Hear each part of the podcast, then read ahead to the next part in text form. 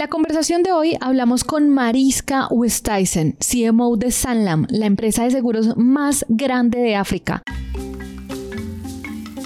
Mariska lleva más de 30 años en el mundo del marketing y le sacamos el jugo a toda su experiencia en la creación de estrategias. También en cómo romper los clichés que existen en el marketing actualmente y cómo lograr un rebranding exitoso de cualquier tipo de marca. Pero no les quiero hacer más spoilers, yo soy Dani y esto es un nuevo episodio de CMO Latam. Eso sí, preparen sus oídos porque acá viene un episodio en inglés.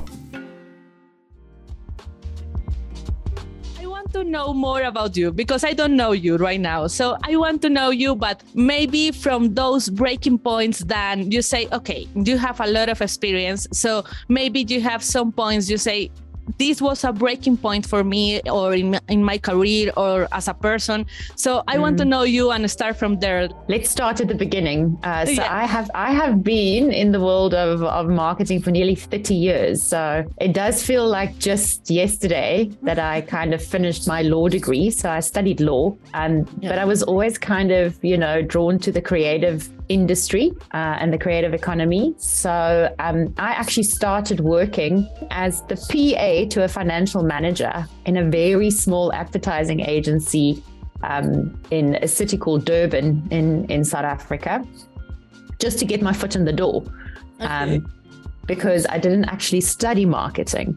I wanted to join the creative industry.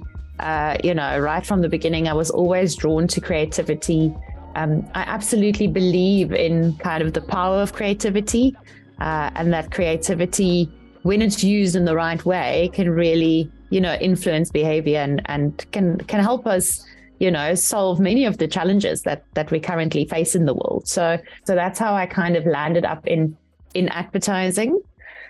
Okay. I then spent many, many years in some of the top advertising uh, agencies in South Africa, some of our leading advertising agencies, uh, starting off working in, in account management. Um, and I think account management kind of uh, taught me quite a lot. Um, but then I've always had a passion for strategy. Okay. So as I worked, as I worked in in advertising, I realized that my my real passion was in strategy. I think if I had to sum myself up in one word, it would be why. So I I like kind of asking why and getting to you know the root cause of something and really understanding what what is underlying. Um, I also love people um, and I love um, uh, understanding what makes people tick. Um, and I think marketing is an amazing industry because it's such a it's such a people or human centric industry. Um, so even right now, we find ourselves in a world that's completely driven by technology. Um, you know, the the center of this industry remains human. We are driven by humans, and we are that's driven true. driven by human behavior and human needs and human goals. Um, and um, I think that's what I've I've always kind of loved about strategy. Um, I'm actually still with the same company that I moved to then, Sanlam, which is um, you know the the biggest non-banking financial services organization on the African continent. Um, and I've been with them for 10 years now. Um, and I've loved every moment of that as well. Um, and I've recently been appointed as the chief marketing officer of the group. I've always kind of, I'm one of those people who believe in continuous learning. So as long as you like keep yourself open and you are willing to you know, constantly learn and change and evolve, um, I think you can just uh, grow, grow with the industry. Yeah. I, I want to know more because I guess you're the first one who like have so much years of experience in the strategy side. So I want to know a little bit more about this. Like, let's make like double click over this part of your story. For example, like, is there something you say when you have a good strategy, you have this, or maybe you don't do that, or maybe like, which are the main takeaways you have from this after so many years there in the consulting side and learning from strategies? What you discover, or there is mm. some takeaway you have from this from those years? Okay, so I think um, let me think about it. There's a couple of things. I think firstly is that um, brand strategy always supports and follows business strategy, right? So it's really, really important what you do from a brand and marketing perspective is in support of your business strategy and helps the business achieve, achieve whatever objectives the business wants to achieve. Um, I think you know that that is the only way for for marketing and brand to to really be seen as um, value adding with within an organization. So I think that's that's the first one. And then I think the second one and and one that nearly sort of goes without saying, and it's it's something I thought about while I was thinking about the marketing cliches that that you find, you know, um, uh, uh, that is still as true as they were a hundred years ago, which is this idea of the customer is king. Okay. And I think you know, as long as you ground your strategy in your understanding of your customer, understanding of your customer's needs, understanding um, of your customers' goals, understanding of your customers' dreams, you know, as long as you actually ground yourself in that um, and you find ways to add value to your customer, um, you will win. I think all brands that have added value to to the customers' lives are the ones that have really um, you know, kind of succeeded and, and have stood the test of time. So it's it's all about you know what is what is relevant to your customer, ah, and then of course there are things like you know you also want to make sure that um, what you do is believable in terms of who you are as a brand. So you also need to know yourself, just like you know your customer, right? So you you have to be authentic if you're trying to be something that you are not. Customers will see straight through that. So you can't pretend to be something that you are not. Um, and then yeah i think i think lastly um, it is also about making sure um, that you know within competitive environments that you you find a way to to really compete um, uh, to make sure that you kind of stand out in, in your category. For me, it's interesting because you mentioned you need to understand your customer needs, uh, goals, and how you can help mm-hmm. your customer with all that. And you are working and leading the strategy in a brand that is the leader of a continent. that mm-hmm. you have like so many cultures, like different needs, different, like, I don't know, I guess you have really different approach of how the people feel the brand in a country from the other country. So how do you like which tools or how do you make to understand all these customer needs and goals and everything but taking into account that you work for a brand in a whole continent with a lot of differences in between.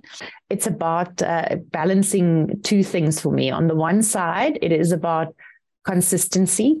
Um, so you do need to make sure, like I was saying earlier, that you always stay true to your brand. Um, and that your brand is authentic, and then balancing that with cultural nuances in each of the countries that you are in.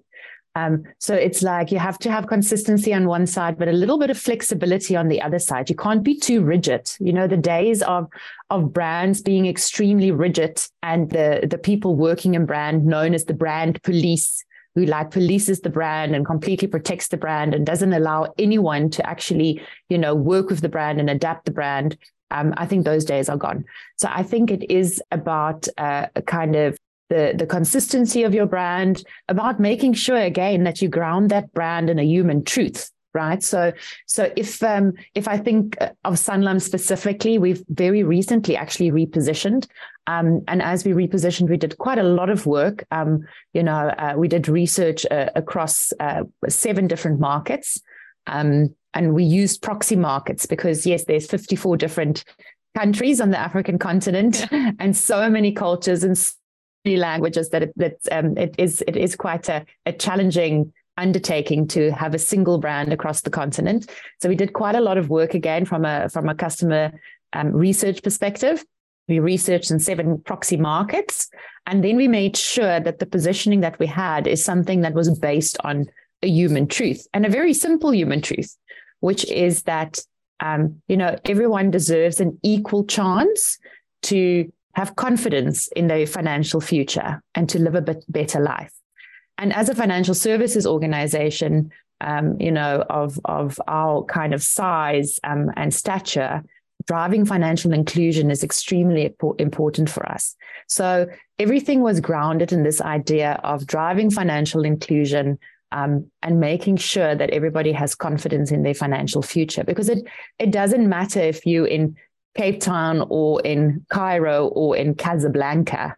You know, the the idea of wanting financial confidence and freedom is something that kind of resonates across market. So we work very closely with the people in the markets to make sure that whatever we do um, you know, can be adapted and and can uh, work for those specific markets to answer to those specific needs in the markets. Can you tell us more about like what was uh, behind that? Like, if we want to see like why you decide, for example, to make this rebranding, what you take into account to make it successfully, uh, and again, it's really interesting because you are in a whole continent. So, uh, what you said, you have like some markets, as I understood you, but uh, you are you work in this rebranding, and what else changed, or why you decide to make this rebranding? So we we decided to to embark on the rebranding because actually we um we had a review of business strategy. So I think it comes back to the the first kind of comments I made a little bit earlier uh, when you asked me uh, uh, around around marketing and what's really important. Um, so there was a there was a change in business strategy. Uh, I mean, Sanlam has been kind of operating um, on the African continent for many years, but we actually had an acquisition of a of another business. So we had a merger, um, and based okay. on this, um, you know, the company actually grew its footprint significantly. So we had to really make sure that the positioning we had was relevant and could actually uh, work across the continent. And that's what drove it was this change in business strategy. Then meant we actually looked at our existing positioning, uh, we, um, you know, had a whole bunch of interviews where we spoke to a lot of the stakeholders internally to understand what was working and what was not working in the business, uh, in the in the brand positioning. Based on the diagnostic that we did, we decided that it was probably time for us to refresh it. Uh, the first step was then to, you know, embark on on the research to make sure that we get a deep client insight of, of how we how we should um, kind of approach this. Um, and the other thing we did is very much kind of you know ground our positioning um, in the purpose of the organization. So, um, which comes back to what I was talking about earlier. So, so um, Sanlam's purpose is to empower generations to be financially confident, secure, and prosperous. And we then made sure that we aligned our positioning with that. Uh, so, yeah, it was many a months of internal consultation, of external client research, um, then of internal, you know, uh, kind of development of the positioning, then working very closely with, of course, our, our kind of uh, creative partners to make sure that we um, bring that to life in the right way to work across the continent. So we launched a new promise, which is called Live with Confidence.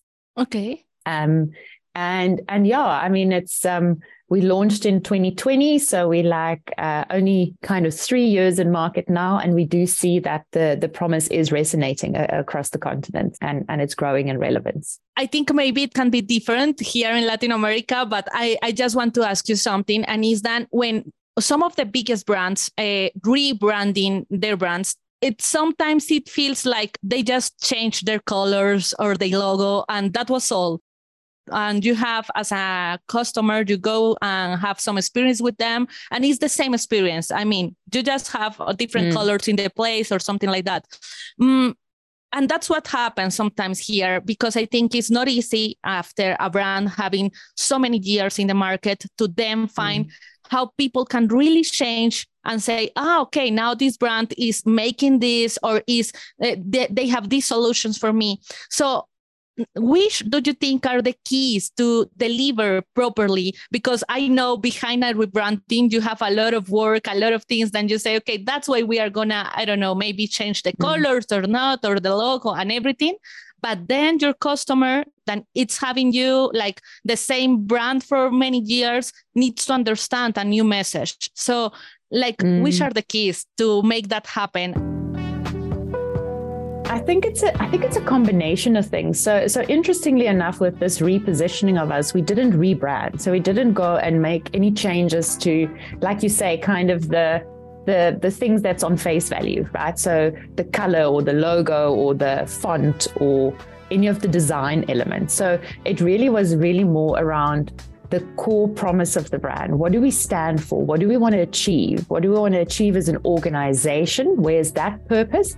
And how do we support that from a brand perspective? So I think that that was very important. So it was a much more deeper and more meaningful change rather than a refresh of a color or a logo or and, and not that those things are not important. They're very important. And we do know that um, design work on subconscious levels, right? So extremely important to keep your eye on those kind of things. But this was this was a much kind of more deeper change.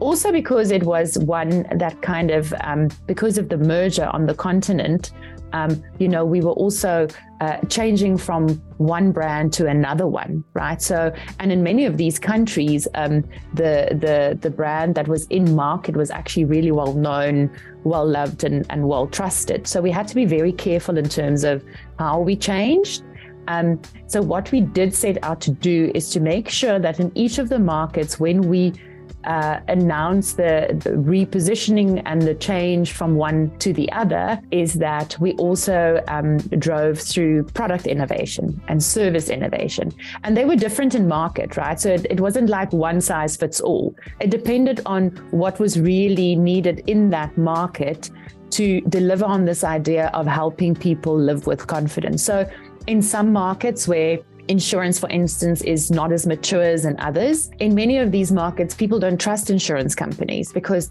they just don't believe you're going to pay out, right? It's as simple as that. So we made sure that we innovated around payout and paying out faster than anyone else so that you can mm-hmm. actually, you know, make sure that people go, oh, okay, now I have the confidence. I can live with confidence that this brand is going to pay out and they're going to pay out quickly because that's what I need. And also, very importantly, is to get the internal buy in because i mean mm-hmm. your brand is delivered through your people right so so we made sure that we actually launched the brand internally first um, and made sure that your people internally buy in to this idea of you know, helping our clients live with confidence so that they can live that in how they actually develop products, how they answer the phone, how they service their client, so that it really pulls through to, to all of those different elements.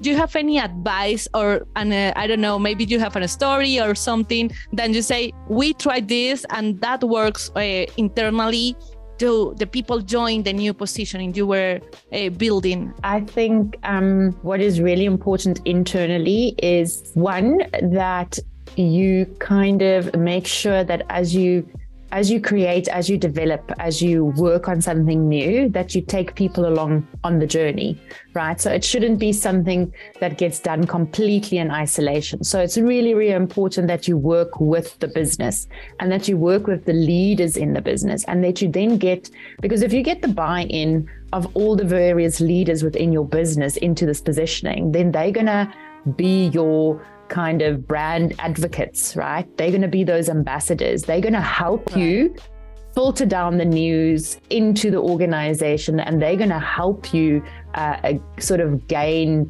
support for the for the new positioning so i think that's very important that you kind of don't do it in isolation that you develop it uh, with teams across the organization that you get the leadership support and that you then definitely launch internally first. So you make sure that you, you know, you kind of uh, do internal launches. And again, if you build your positioning um, and you align it to your purpose and you align it to your internal values, um, and you then closely also work with your your human capital um, team so that together you can kind of you know make sure that people buy into this this positioning on a, a deeper more meaningful level. Most of the times what happen is that there is a small group in marketing or at the c level that is working in a new positioning and then you just deliver like you say mm-hmm. uh, like I, I, guess the key in what you said is involving the people in the process making them feel part of and yeah. and not just at the end okay now we have this new concept uh, let's try to join that no because yes. they have been working in building that new concept exactly. i think that's the key exactly. what you say yeah and daniela i can actually uh, i mean like you say you know it's about telling you a story like i can i can tell you that i've I've been part of two repositionings at Sanlam since I've joined. I actually joined um, 10 years ago for, for the first one. Um, and the, the CMO at that stage had a very different approach to our previous CMO that, that I worked with very closely on the second repositioning. And the one was very much a kind of this is a, a, you know was done in isolation. It was done by the brand and marketing team and it was then kind of launched to the organization. You know here it is. We've done it. Um, we we did it kind of behind closed doors and you know trust mm-hmm. us because we're the experts. And the second time around this time around with live with confidence we did it in a very collaborative manner where we really took the entire organization with us on the journey. And the second way is definitely the way to do it it's not about um, you know sitting in your ivory tower somewhere and and creating something and then just kind of launching it. It is about taking people um, uh, along for the journey. I think it's really interesting how you uh, make everybody to join that and to build that new positioning because then it's going to be something not just like a slogan or something you paste exactly. in the wall. It's going to be something people feel it and create yeah. new services and create a new way of having products of, uh, out of the market. Like, so then it's going to be coherent. Yeah. I guess most of the brands, I don't know if you think the same, but I guess most of the brands, they, they, they have a problem and is that all these kind of things is just a nice sentence they have something they mm. say okay our vision or our mission is going to be mm. this but it's not something that you when you see the whole company you see okay everybody is living for that mission no it's just yes. something someone says yeah. and and put in the website I think we've got a we've got a saying. I don't know how widely it gets used, but a saying in, in South Africa that says you can't put lipstick on a bulldog. So it kind of means that, like, you know, if you just if if your positioning is just words, um, you know, beautifully crafted words on a page, uh, but it's not something that your your your customers feel when they deal with you, then um, it fails fast. Um, you know, people can see through it that it's not not authentic.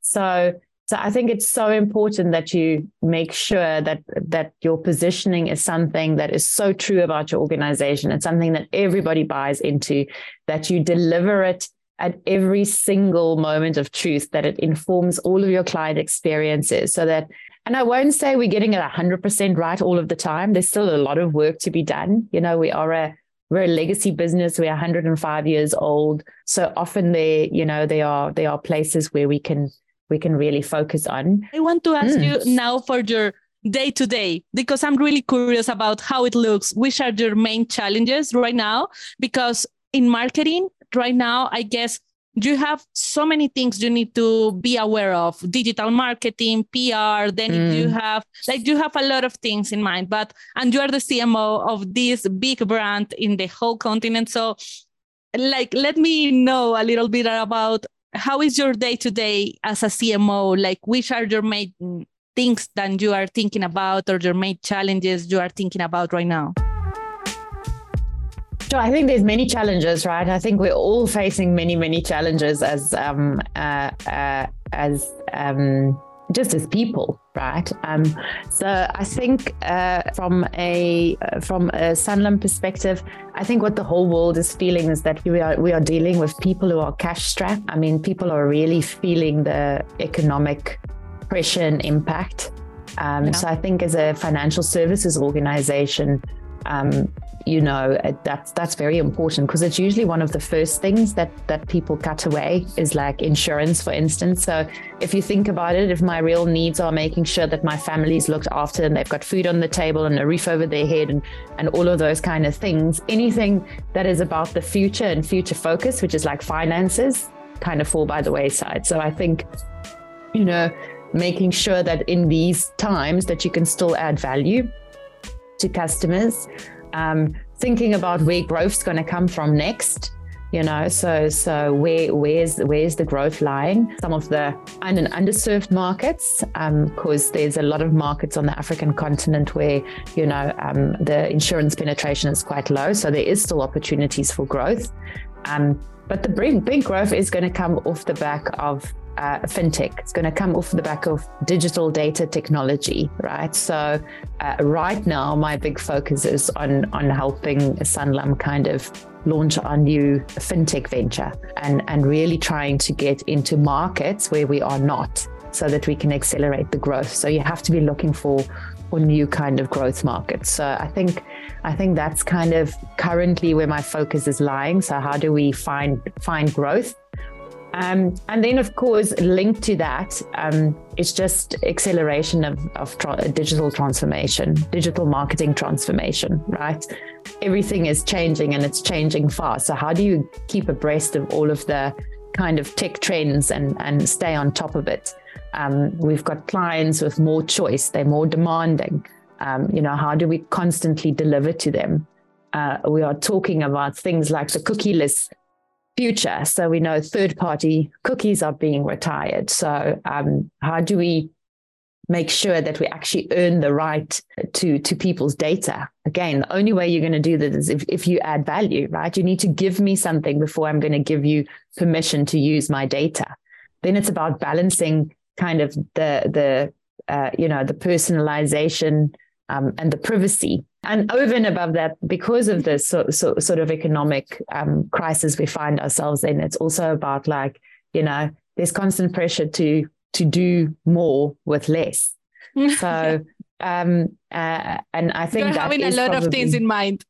yeah, listen, there's a there's a lot, there's a lot that, but they're all kind of linked, right? Which is yeah. all about how do we how do we drive growth for our businesses i think that's that's really what what marketing's challenge is that's the way we add value we should actually be seen um, as as a key growth driver for businesses um, which for me is an interesting kind of challenge because uh, I'm in a, I find myself at the moment in an intermediated world, right? And it's a service business. Um, so it's sometimes quite hard to kind of you know really prove the value of marketing. Um, i'm sure you've you've heard the age old adage of like um, you know we know 50% of marketing works we're just not sure which 50% so um, you know to to really kind of uh, be a growth driver i think is is where marketing can really make a difference. I want to ask you something that because i guess it's it's interesting. You say there is a cultural like in in some of the countries in Africa, there is not this cultural mindset of having these financial services and insurance mm. and everything. So then you have an opportunity to grow. But from my perspective, it is like a hard opportunity. You have the mm. opportunity, mm. but it's really hard because it's you have a market if you if you make people think different. I want to ask you uh, like how do you make that? I mean there is something you say okay mm-hmm. now we find we can make this or you're making i don't know campaigns through i don't know any special media or something. So then you say okay i can change this cultural behavior of the people because then you can have this growth that you need as a company listen it is it is hard to to change mindsets and to change behavior right? I mean it's it's a it's a very it is a very tough thing to do. So i think the key thing is that you want to you want to kind of educate people. I think it all comes down to education. You want to show people the need for whatever it is that you are selling. And if you can show people the need and the value um, that's when they will actually buy into it, right? So I think a lot of it comes down to education. So one of the key things we focus on as Sanlam is definitely financial education. It's it's kind of where we start. So we want to we want to show to people what difference our products can make in their lives. Um, you know, uh, whether it's insurance, whether it's investments. I think we're actually quite lucky um, being in financial services. I kind of feel like, um, you know, we do know that our products make a, a, positive difference in people's lives. So, so the key thing is is really around education. Right. So I think that's where it comes down to. And then, you know, is there a special channel or a special way of doing this? Uh, I mean, it's tricky. Um, I do think in many of these countries, it's all about community. So, um, you know, I do think uh, our, our kind of intermediaries play a big role in many of these countries. So we are still an intermediated business in many of these countries where people sell to people, right? So it's someone in my community who I trust and believe in. Um, and because I trust and believe in them, I will, you know, try try the product. Um, but then also, I think social plays a really important role. You know, any kind of social channels which you can can also kind of use to to educate people.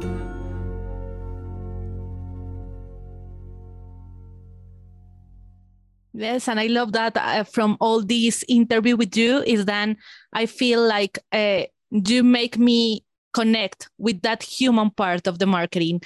As you said, not just the data and everything, even the last thing we talk about or of this strategy for the kids, but with their parents, it talks a lot about this human part, not just, okay, we saw like so many thousands of users use this. So then I guess you need both but that's mm. the point. You need both not mm. just one side. So no exactly for the recommendation. Yeah yeah yeah. I think that's the that would be my closing thing. Even i mean i, I went to go and do the emerging cmo course at stanford kind of recently. Um, and interestingly enough, you know, out of all of the the sessions and the lectures, most of them focused again on on kind of the human part of marketing, on behavioral ec- economics, and really understanding your your client and storytelling and innovating around clients and all of that. You know, there was only a couple of things that actually focused on AI and machine learning and data. So, so I think in a world that's all tech and data driven, to to remember that you know, in the end, we are we are talking to humans, and we need to kind of appeal to you know the emotional side of the human i think um then then we'll win as marketers. That's great. That's amazing. And i love that closure for our interview. Thank you so much mariska for your time. Thanks Thank daniela. so it was really wonderful talking to you. All right great. We'll talk again soon. Bye.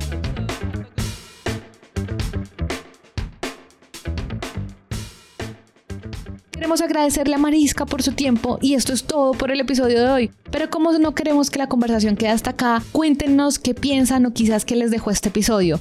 Podemos seguir hablando en LinkedIn con Santi, que lo encuentran como Santiago Cortés Calle, y conmigo, que me encuentran como Daniela Arias Daza.